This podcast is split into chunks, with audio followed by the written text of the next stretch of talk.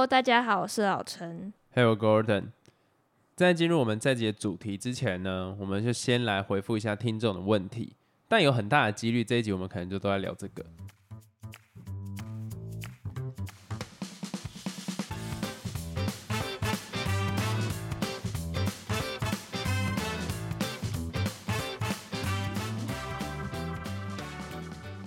因为他这个问题蛮有趣的啊，而且是每个人人生中都一定会遇到的一个阶段。你确大部定？分的 人，你确？哎呦，你很世俗哦。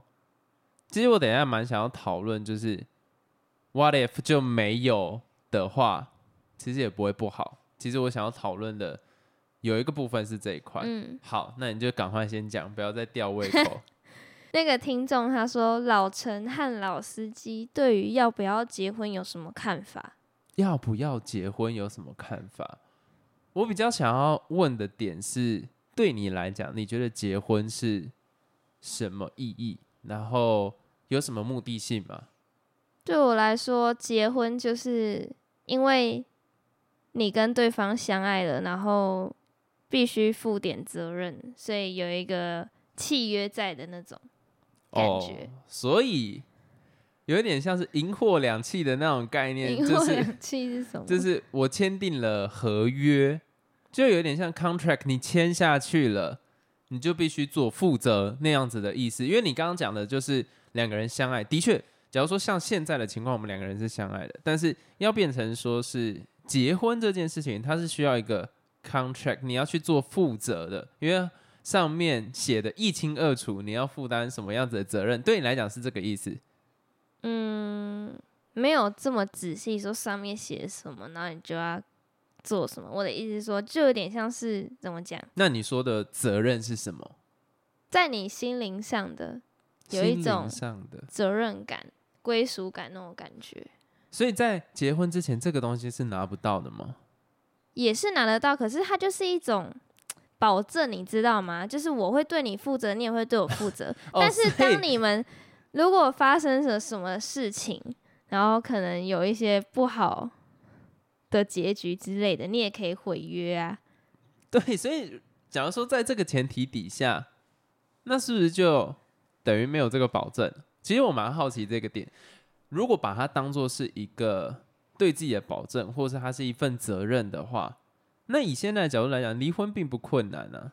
我觉得一个，我觉得以前跟现在差很大的地方在于说，以前结婚它是需要很多繁复的手续，就比方说你还要去女方家里面奉茶，有的没有什么鬼的，差点讲出自己的心态。就以前传统的话，在结婚你可能要先跑过一遍什么女方那一边去做提亲啦，然后还有什么聘金啦，很多有点无为不为，然后还要去登记，最后结婚，然后他前面还有一个订婚。好，这些手续其实有一点像是拢到，让你觉得这件事情你已经付出了很多沉沉没成本在里面。所以今天你要离婚的时候，你会想到你前面已经做了这么多东西，你会特别在考虑这件事情。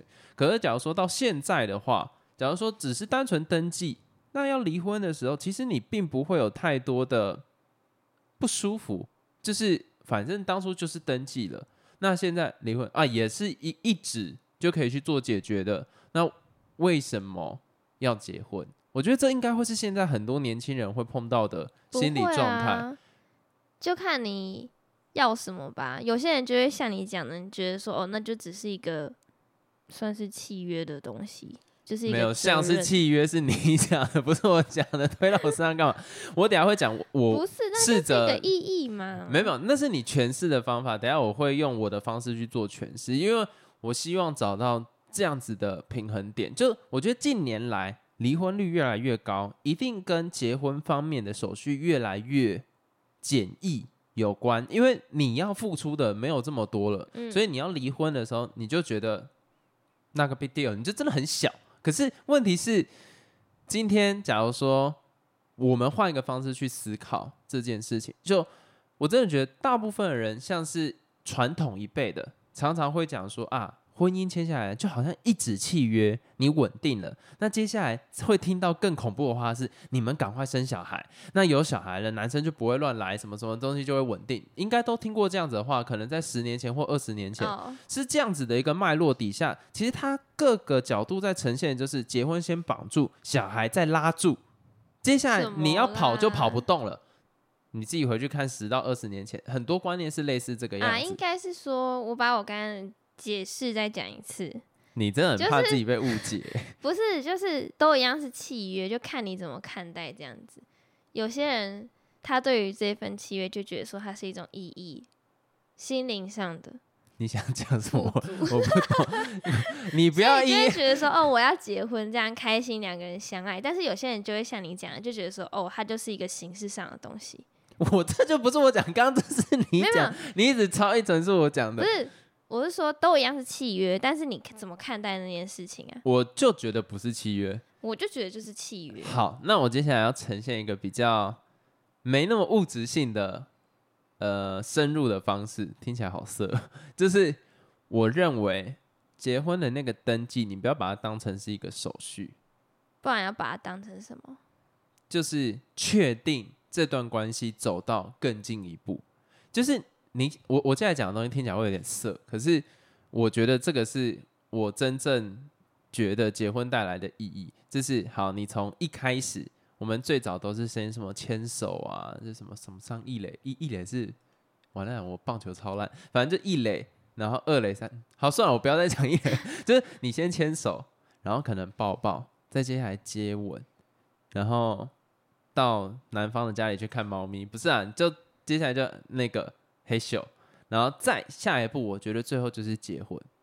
对我来讲，它不是一个契约，对我来说，它是一种情趣关系上面的更进阶。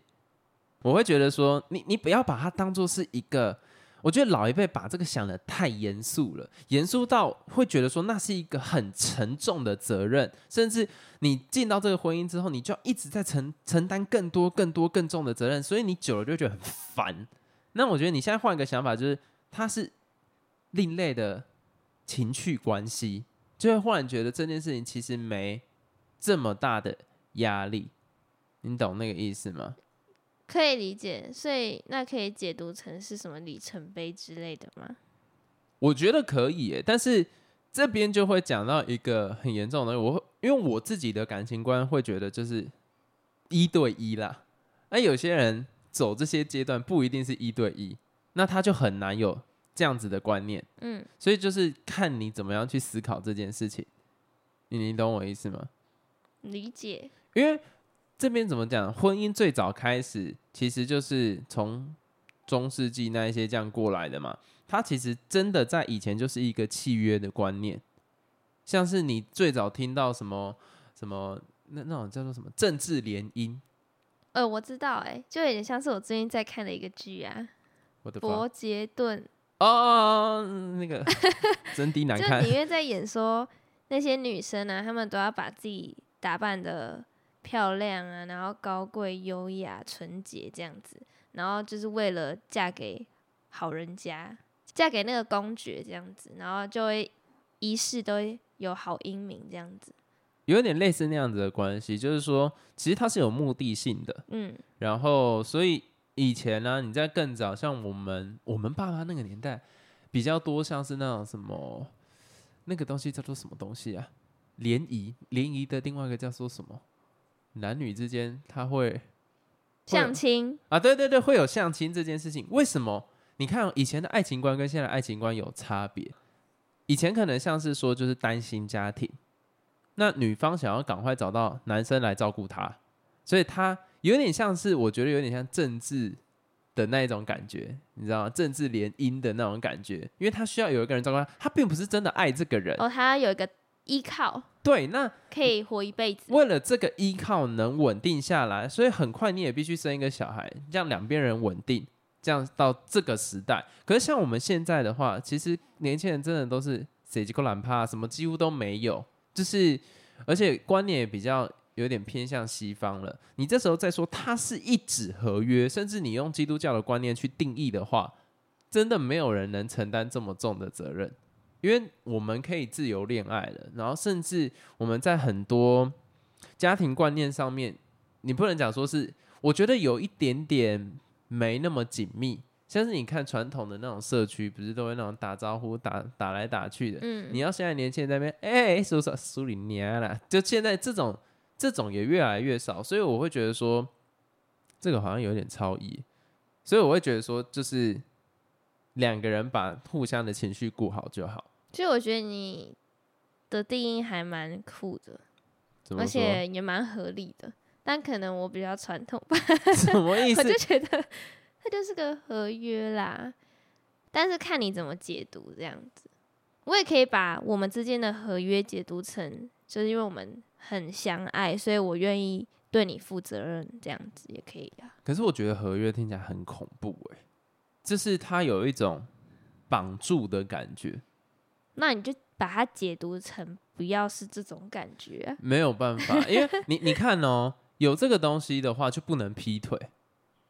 没有，还是很多人劈腿啊。对，但是因为这个责任太大了，所以他大到他会想要去劈腿，就好像我真的这一辈子就是被这样绑死了，那我想要试探一下外面的花花世界，就是你就会有劈腿想法，因为你那个责任真的有点太重，而且你就啊，我现在身为人夫什么东西，我会觉得那个很不知道对我来讲有一种 disgusting 的感觉，但是如果单纯把它想成是一段关系的更进阶的话，其实你就不会有这么大的压力啦。哦，懂你意思。我觉得那个是会想东想西的。那是心理上的那种压力，就是有一种哦，我现在变成人夫哈，我不一样，我老了，或者我我我就是这个样子了的那种感觉。可是现在假如说单纯就哦登记，那因为而且我要跟你讲，这些都来自于说现在因为要办婚礼，不管是钱上面或者是在观念上面的改变，真的有一点压力太大了，所以大家开始从简就登记，但是单纯登记，可是忽然变成要承担这么大的压力，有点 weird。嗯，就单纯觉得有一点不对称，所以久了之后就想啊，干干脆离一离算了。但是你如果今天就只是把它当做是一个啊关系的更进阶，实际上我我觉得那心理压力会少就比，较轻松一点。对，少很多。嗯，我觉得我这个、我这个讲法能说服比较多人去结婚。你知道现在妈政府讲的那个，我真的是不能接受哎、政府讲了什么？就是为什么现在小孩会少？当然房价那些都有关系，可是你把它跟婚姻扯在一起，就是结婚率或什么离婚率太高的话，你会让年轻人对这个东西压力感更重。就是好，今天结婚的那个比率就已经够低了。然后你现在已经又扯到说一定要有一个小孩什么东西，你是这样子回推的时候，我光想到最后一步干我就独揽，我就不想要，好像我接下来就要承担类似这样子的责任，又在更进阶的一个责任。政府是说什么？反正他说现在小孩少，就是因为往回推啦，就是因为结婚的比率不够高。对，可是你这样子去绑，就等于结婚等于生小孩。我觉得在现代年轻人的哦观念里面，就是 bullshit，你不要你不要来搞我了。我觉得这两件事情是要切开来的。最大根本原因其实不是那个。我我不是这方面的专家，我也很难讲。可是单纯依照我一个人主观我听到的感受，我会觉得很不舒服。就是 OK，这个现在年轻人其实没那么喜欢结婚，或是很容易离婚。其实很大部分的原因就来自于这个责任我担不起啊。嗯，这个责任我担不起的时候，我不想结婚，你还跟我讲说，哦，没有小孩就是因为我不想结婚，那干的我更不想，就等于说干你爸妈跟你讲的东西变成政府在跟你讲这件事情。对我自己来说啦，可能我比较共感能力比较强一点，但是我真的会觉得说，其实你包括最后生小孩这一段，也是一个关系的更进阶，跟你他妈有没有结婚根本没有关系。那你觉得两个人相爱一定要结婚吗？这里我就提出一个答案，就叫做不一定。我真的觉得相爱不用结婚，这个就是我的观点。你看到很奇妙，那你怎么还会想要跟我结婚？因为我喜欢这样子的关系的更进阶。我跟你讲，在我的定义里面，关系的更进阶就是从你看我自己有排一个，就是先从牵手，然后呃抱抱，然后再接吻、嘿咻，然后结婚、生小孩。所以它是一个可以自己选择的，你可以中间抽掉一些东西。你看现在为什么年轻人未婚生子的比率越越来越高？嗯，实际上对他来讲，这就是一个关系的进阶而已，他随时可以再来补东西。那也有一些人也不想要中间，像有一些无性恋，他也一样可以谈恋爱，也可以拥抱，可是他不要黑咻啊。那可是他想要领养小孩，可不可可以嘛？所以你如果今天把它当成是一个步骤，然后一定是一个契约绑住的时候，你少了非常多的选择。哦，懂你意思。对，所以他就只是一段关系，你要不要进？就跟我常常在讲，我觉得婚前性行为我做不到，不是不是 不是，我做得到，好爽，对不对？我的意思是说，婚前性行为 我一定会去做。可是今天，假如说有一个人他在可能第一卡上面发文说啊，我觉得我的男友好棒，他从来都不会跟我婚前，他很尊重我，我也尊重他这样子的讲法，但我做不到。那今天不要把这件事情讲的很契约，是一定要有一个结婚什么东西，他就只是一个一段关系的中。你看那个女生给自己多大的压力，你知道他自己在爽的时候，然后他在上面这样发文的时候，然后底下一堆人一定在笑他，就说啊拎到一代机哦，祝福你赞，就这个这个东西实际上是没有一个合约，而且我觉得婚前跟婚后这件事情本来就很诡异，你懂那个意思吗？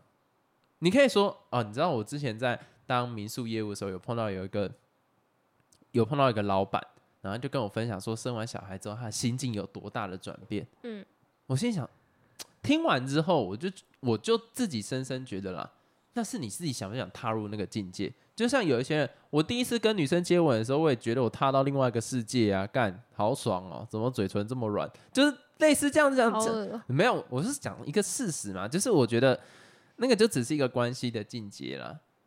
这样讲完，是会觉得比较想结婚？如果你是一个，或者是说也不太想结婚，也没差。我就真的觉得社会上对于这种观念应该要一直减少。你的意思应该是说，要不要结婚，其实。都没关系，就是你自己的选择。我觉得这根本是完全没压力的事情嘞，就是你要结婚就结婚，不结婚也不会怎样。对，又没人逼你，就是你啊，有啦，一定会有啦，什么家长什么之类，但是关他屁事。我就觉得根本这种东西不应该逼，就算没有人会逼你去做爱，这件事情是不合理的。两方觉得 OK 就做。两方觉得 OK 就生小孩，不应该有第三个人在旁边说：“哎，你们该做爱了吧？干这是什么东西？去死啦！你跟他该牵手了吧？哎，你们接吻过了没？该亲了吧？就我觉得这种东西是不合理的嘛。就两个人，他也不会说啊，你今天结婚了就应该讲。所以我觉得应该要把这种契约观念完全去删掉。人本来就是自由的嘛。我觉得我们呢，老实讲。就是我们从可能猩猩那个阶段变成人类，是因为我们可能有共同的语言，我们开始文明化了。可是到现在这个阶段的时候，人开始在往自己内心想要的想法去走，又慢慢拉回到猩猩那个阶段。就社会上的规范一定会变得说没有那么重要，因为这个社会上的资源已经用到，我觉得算是蛮力竭了。以前是有无尽的资源，所以大家守规矩，嗯，我们一起去开发这个地球。可是现在很明显，就是这个地球不堪负荷了嘛。那今天就是这规范没有办法让所有人一起得利的时候，大家会开始往自己，也不是说内自省，就往自己心里面比较想要的方向去走。那这个时候，你找到的东西就会偏向比较个体式的。那这也没有什么好或坏。老一辈的可能就不能接受，老一辈就会说什么啊，现在年轻人都很自我啊，这样这样。呃，爽了干，就是这个东西是没有办法代表这个社会上的资源，就是会变成这个样子。所以，为什么越来越多像妈的多重宇宙这样子的片出现？转的转的够顺吧？蛮顺的，其实，而且蛮合理的。对，就是为什么近期像这种比较讨论自己内在，或者是接受自己是一个 loser 的电影越来越多，像是。早期我很喜欢那部片，就是《海边的曼彻斯特》。它其实为什么那么吸引我？很大的原因就在于说，它并没有走到一个多好的结局，而且甚至男主角的最后是一个开放性的状态，就是他有可能更糟，也有可能更好。然后近期那个迪士尼也有一部新的动画，我觉得它的出现是一部我觉得蛮警示性的概念，告诉社会大众。这个有可能变成偏主流的想法。那部电影是灵魂急转弯，对，那一部我真的也觉得是非常棒，甚至我觉得《灵魂急转弯》跟他妈多不是看直接编一堆脏话，我甚至我觉得《灵魂急转弯》跟妈的多重宇宙 是很像的，真的很像，真的很像。他们在讲的东西其实是差不多的，只是呈现手法不一样。一个是经由死后的世界，一个是经由……其实我上次看完电影，我觉得你有一个比喻，比喻的很好。你在我跟你解释说他为什么要呈现这个手法的时候，你有讲一句话，就是我不知道那时候你还记得吗？讲什么啊？不，我讲什么？我讲说他这样子的呈现手法，就是可以看到各种不同的可能性。然后你讲到什么类似轮回还是像轮回？因为我刚好前几天看完那个月老，我就觉得哦，也蛮像月老的哎，其实蛮像月老。所以啊，等一下我觉得我们话题偏掉。所以现在这种比较你要讲内置型嘛，其实。不要太苛求自己的电影越来越多了，那这样子就代表真的大环境并没有这么好。在一个 M 型化的社会里面，我们能做的事情是稳定自己的心性，想办法让自己在这样的环境底下生存。嗯，自然环境越来越糟，这个环境也不一定人定胜天。而且我觉得近几年来，我。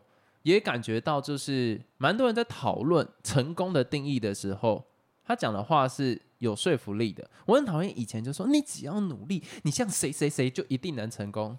其实我刚刚还以为你是要讲说有阿姨的什么 成功的定义呀？哦，靠背啦，反正我 无聊气到你那是很后面阶段。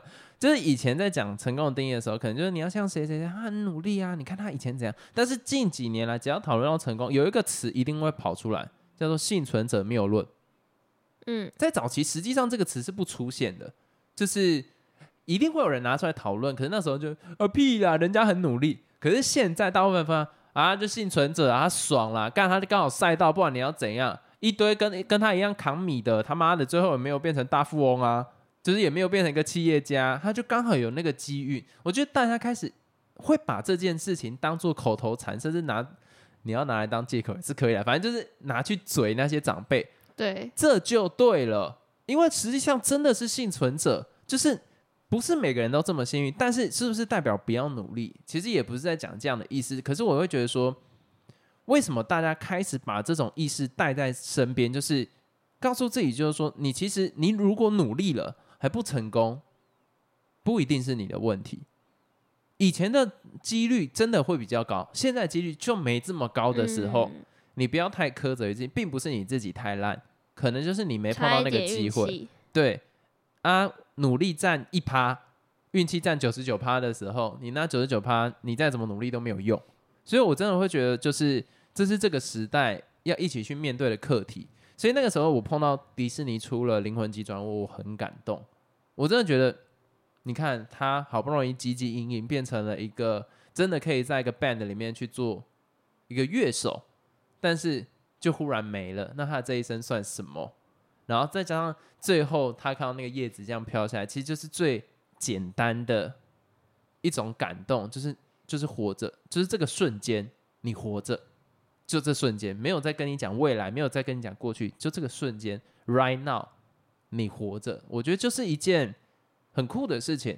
而且有时候我甚至会觉得，我们是不是跳脱人类的思维去看这件事？什么意思？假如说我今天就是一个动物嘞，有一个动物会去想说未来会发生什么事情，过去会发生什么事情吗？其实人类给自己太大的压力了，就是我们看到太多的。未来，而没有活在当下。其实当下就是生存，然后活着，这样就好。我觉得这是一件很酷的事情。我相信这也是在更未来会越来越多人讨论的一个课题。等到生跟死能自己决定的时候，我不是说自己跳下去那样，是今天安乐死变成一个选项，那这件事情的讨论一定会变得更丰富。就是我真的觉得。人类其实就是个动物，不要把自己想的太复杂、太伟大。可是以往的电影在最早期会反映社会上的氛围，人类好像真的能做出些什么事情来。哦，好，又有点太扯题了。我们回到妈的多重宇宙。首先，最客套也是最世俗的一个问题，就是你觉得你给这部片几分？我给他三分。呸啦！前面你讲的，好像真的是很好看、了不起，然后就我给他三分。嗯，我给他九分。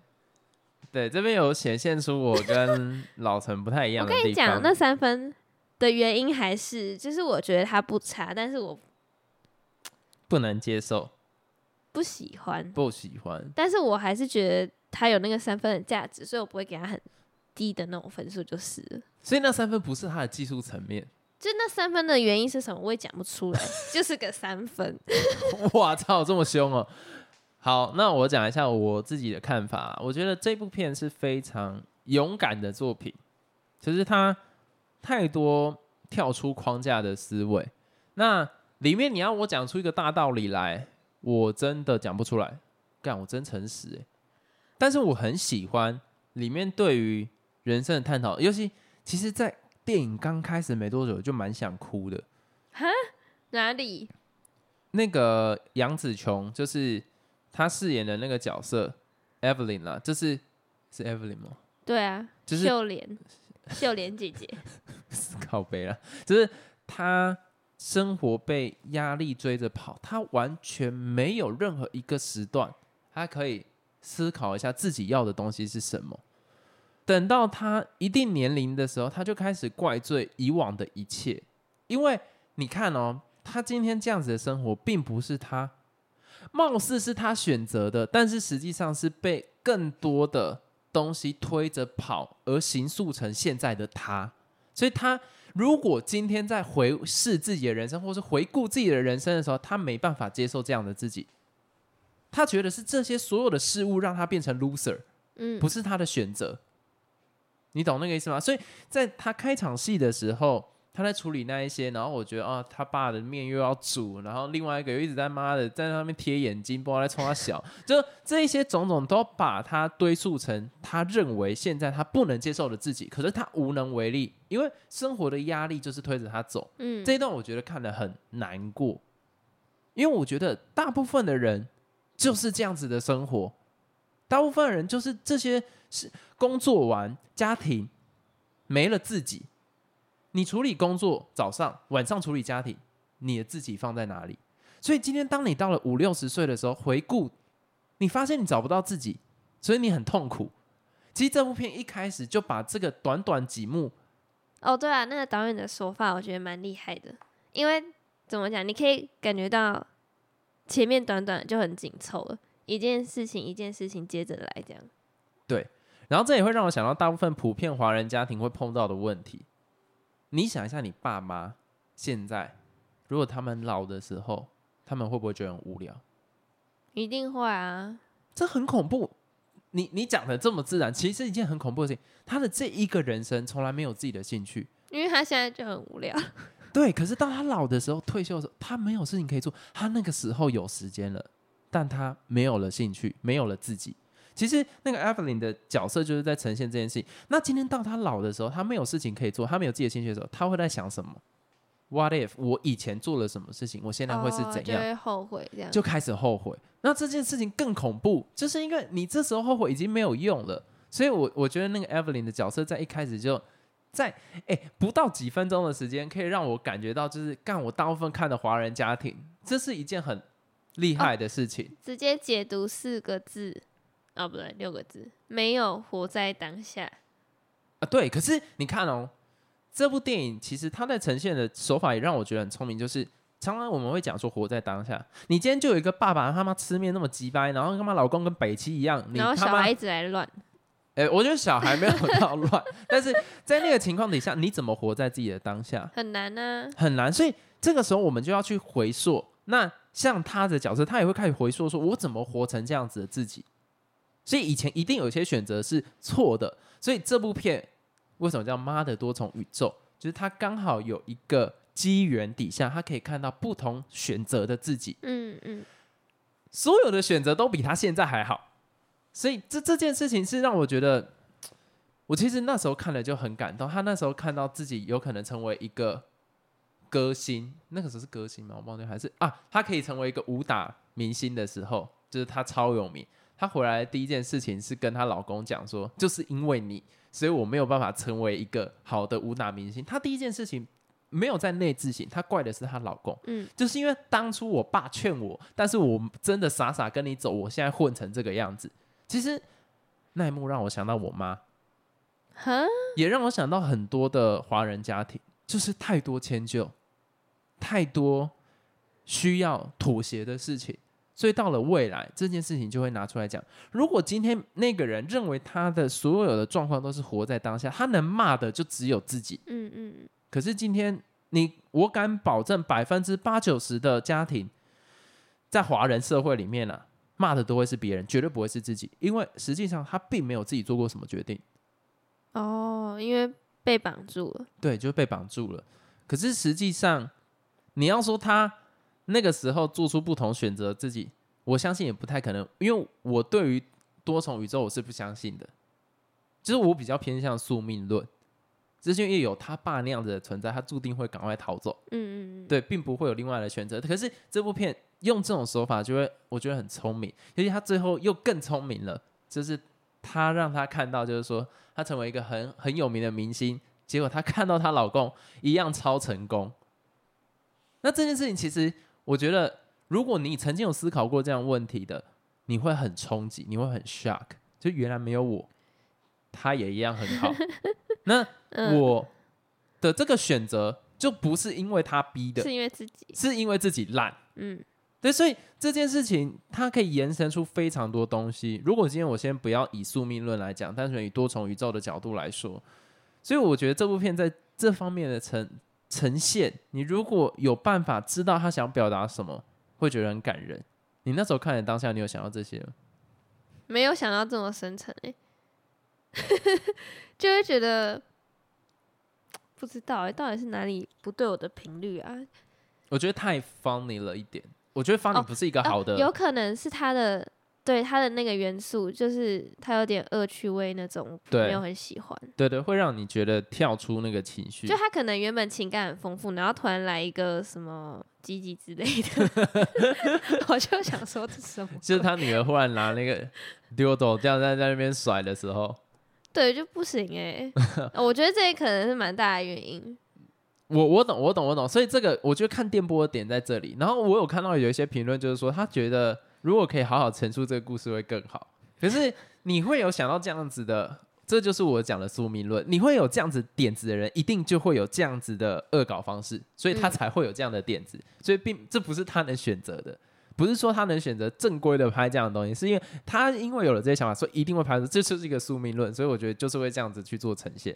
然后我觉得里面我有一段我也很喜欢，是他跟他女儿的那一场戏，就是后面他跟他女儿就是啊两个人都开悟啊，知道这个世界一切就是一团 bullshit 啊！干，讲到这个我他妈的那个翻译真的是烂透。我不管怎么样，不管再怎么公正，我觉得那个翻译真的在乱翻。什么叫做什么什么咒术回战？他妈老子没看，我根本不知道你在讲什么东西。还有王安石那一段也有够超意，还有他妈武媚娘那个我也是看了一肚子火。你知道这些都还好，前面我就一直觉得，因为我在看之前，其实我有先查 PTT，然后 PTT 就说，如果你英文够好，你就不要，你就不要去看它的字幕。所以其实我有一点点故意不去看那个字幕，哦，但是会瞄到它有一些，就像是那个什么宇宙摇摇你妈干啊，它就是我我不能接受这个宇宙摇动，他是他说就是宇宙摇，我就觉得这个我不能接受。然后再来有一些词我都觉得翻的不够到位，是明明应该要很感动的时候，你把它弄得有点搞笑。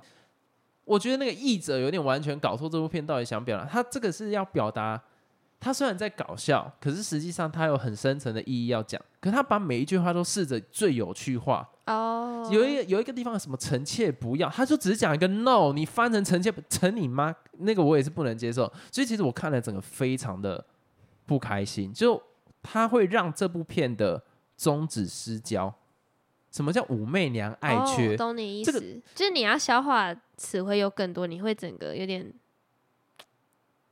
分心吗？对，超分心，而且好，武媚娘爱缺什么夺爱那那一段，实际上它是一个情绪的堆叠，在他们对手戏里面是已经到了有一个有一段想要表达的东西，结果我忽然被这个拉出去想说，哈，什么意思？好，假如说我思考完他这一句话，他实际上是把电影的精髓拉出来，再更精酿。